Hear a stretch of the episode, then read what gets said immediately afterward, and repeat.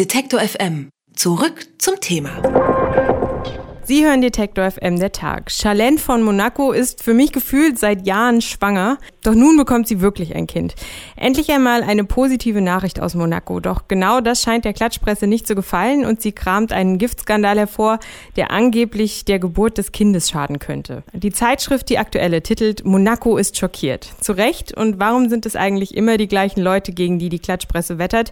Zeit für uns mit Mats Schönauer und Moritz Czermak vom Topf voll Gold zu sprechen.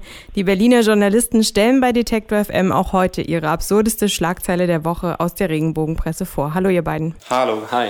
Wer in dieser Woche die aktuelle in die Hand genommen hat, musste die Schlagzeile lesen, Charlene hat sie Gift genommen. Was steckt dahinter? Wahrscheinlich nichts mit Gift. Damit hat es äh, wohl eher nichts zu tun.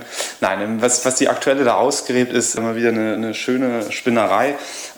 Das ist das täglich Brot der Regenbogenpresse. Man kriegt Fotos von Prominenten und von Adligen, in diesem Fall von Charlene von Monaco.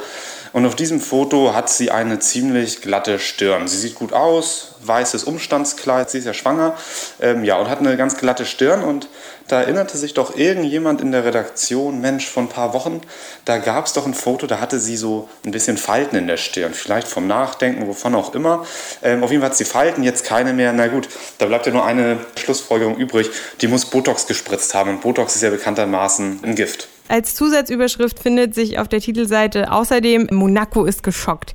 Inwiefern glauben Leser der Zeitschrift das, was die Regenbogenpresse davon sich gibt? Ob sie das glauben, wissen wir nicht genau, aber das wird ganz gerne geschrieben.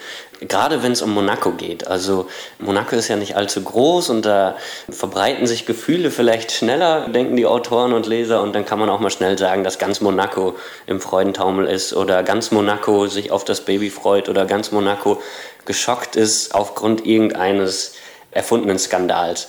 Was die Monegassen da tatsächlich von halten, es wird sich wahrscheinlich sehr von dem Bild unterscheiden, was die Regenbogenhefte zu zeichnen versuchen. Ähm, wir sprechen jetzt über Charlene von Monaco, auch Caroline von Monaco oder auch Stephanie von Monaco sind öfters in der Klatschpresse vertreten. Man wird das Gefühl nicht los, dass sich diese Regenbogenpresse immer ein paar Leute aussucht, die dann andauernd für die schlechten Nachrichten oder für die schlechten Schlagzeilen herhalten müssen. Ich habe es gerade gesagt, Charlene von Monaco, die ist da so ein Beispiel. Täuscht mich der Eindruck oder ist es wirklich so? Nee, es ist völlig richtig. Ähm, das gilt, das muss man dazu sagen, auch im anderen Maximum. Also auf der Positivseite gibt es auch welche, die permanent genannt werden, wie toll sie sind, was sie Tolles machen. Aber ähm, auf der Negativseite, da ist äh, Charlene absolut äh, diejenige, die als Prügelopfer herhalten muss. Ähm, das zieht sich auch durch die Hefte durch. Also das ist jetzt nicht nur die aktuelle und vielleicht noch ein oder zwei andere Hefte, sondern wirklich jedes Heft, egal was, was Charlene macht, da wird draufgehauen. Das liegt vielleicht auch daran, dass sie einfach nicht diejenige ist, die bei jedem Anlass immer breit lächelnd durch die Gegend läuft, sondern vielleicht auch mal ein bisschen nachdenklich ist, ein bisschen, ein bisschen ernster guckt. Und äh, wie gesagt, diese Hefte äh, basieren den Großteil ihrer Geschichten auf Fotos. Und da gibt es einfach vielleicht mehr Fotos von Charlene, wo sie ein bisschen grimmiger guckt als von anderen.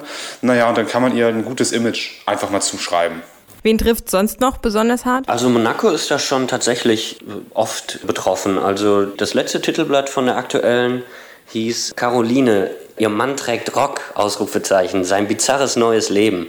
Da geht es einfach darum, dass der noch Mann von Caroline von Monaco, also Ernst August von Hannover, der wurde gesehen mit einem Wickelrock auf Ibiza. Und sein Kumpel auch. Das ist ja wohl irgendwie momentan Mode, dass man da so einen Wickelrock trägt am Strand.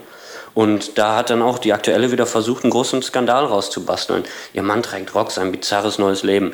Also bei Monaco oder bei der Fürstenfamilie von Monaco wird schon versucht, aus jeder Kleinigkeit einen Skandal zu stricken. Ansonsten sind auch gerne betroffen Günther Jauch, Boris Becker, aber auch die Königsfamilien aus Spanien zum Beispiel. Ganz im Gegensatz zur Königsfamilie aus Holland über die ganz positiv immer berichtet wird. Also warum diese Einteilungen getroffen werden, wissen wir auch nicht genau, aber man kann schon sagen, dass einige eher getroffen werden und andere eher mit Samthandschuhen angefasst werden. Auf dem aktuellen Cover der aktuellen ist neben Charlene auch ganz klein in einer Ecke Corinna Schumacher zu sehen, der es nach dem Unfall von ihrem Mann wieder besser geht.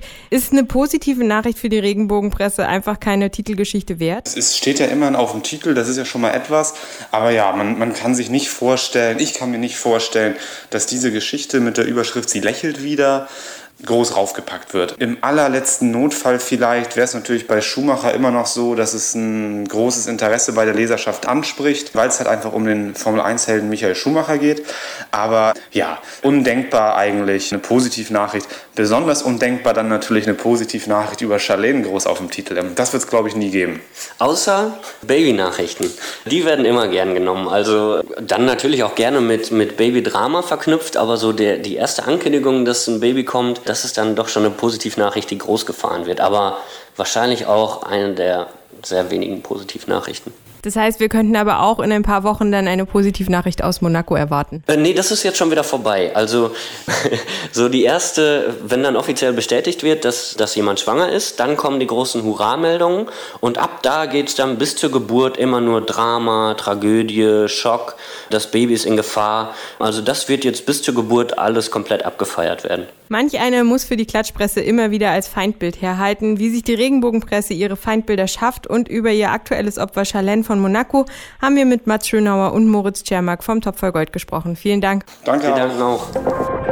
Alle Beiträge, Reportagen und Interviews können Sie jederzeit nachhören im Netz auf detektor.fm.